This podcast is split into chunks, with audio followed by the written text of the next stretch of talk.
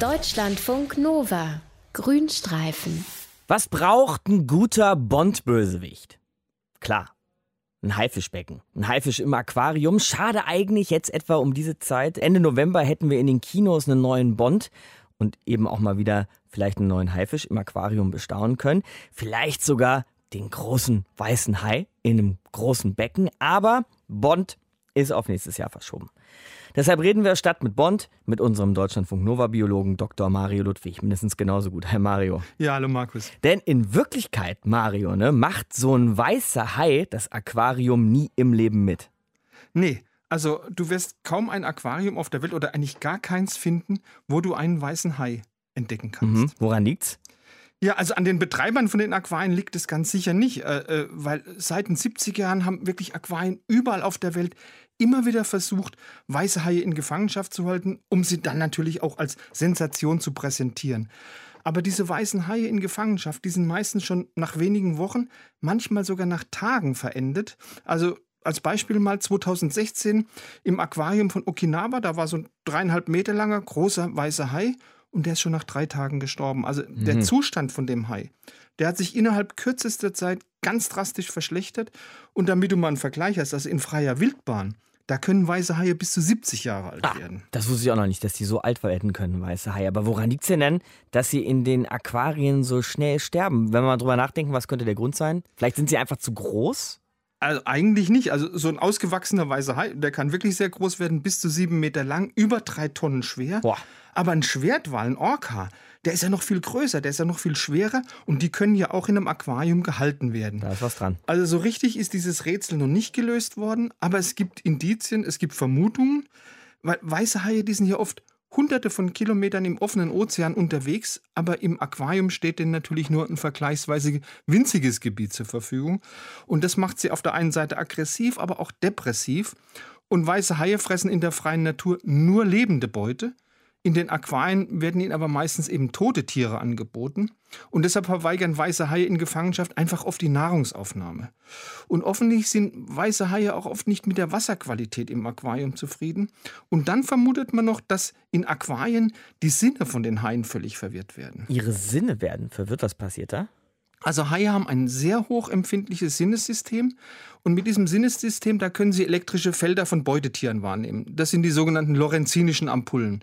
Und die sind wichtig für die Haie zum Beutefang, aber auch wichtig zur Orientierung. Und jetzt vermutet man, dass die Glasscheiben und das technische Equipment vom Aquarium, dass die dieses Sinnesystem verwirren und die Haie orientierungslos machen und die knallen gegen die Scheiben. Mhm. Aber jetzt keine Regel ohne Ausnahme. Es gab in der Vergangenheit auch mal einen einzigen weißen Hai und der hat sich im Aquarium sogar ziemlich wohl gefühlt. Aha, was hat man bei dem anders gemacht?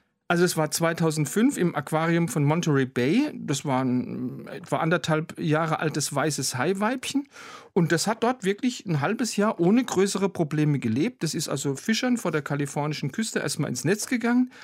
Und als man das dann ins Aquarium eingewohnt hat, da ist man sehr behutsam vorgegangen. Also die Biologen haben den Hai zunächst mal in einem riesigen Meereskäfig gehalten, haben ihn so an die Gefangenschaft gewöhnt und das war offensichtlich von Erfolg gekrönt. Also das Haiweibchen hat sich wohl im Aquarium gefühlt, also zumindest wenn man das Wachstum betrachtet. Das hat kräftig an Gewicht zugelegt, das hat an Größe zugelegt.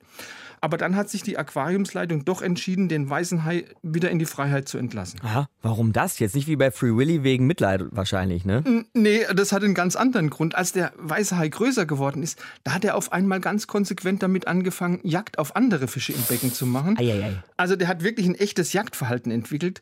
Und innerhalb von zwei Tagen hat er zwei kleinere Hundshaie sofort totgebissen.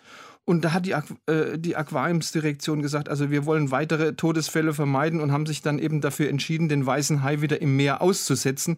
Und die Zeitungen haben sehr schön getitelt, Weißer Hai beißt sich in die Freiheit. Okay.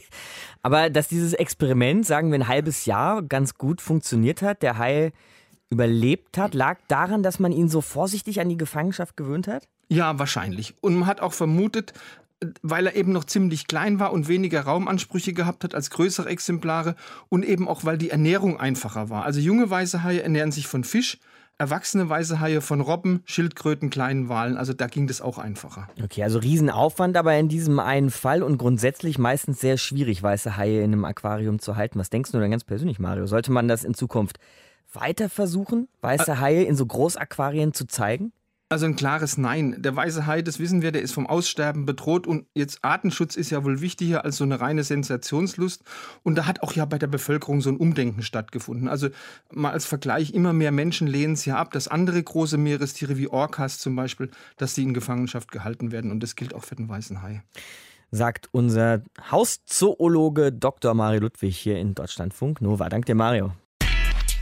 Deutschlandfunk Nova. Grünstreifen.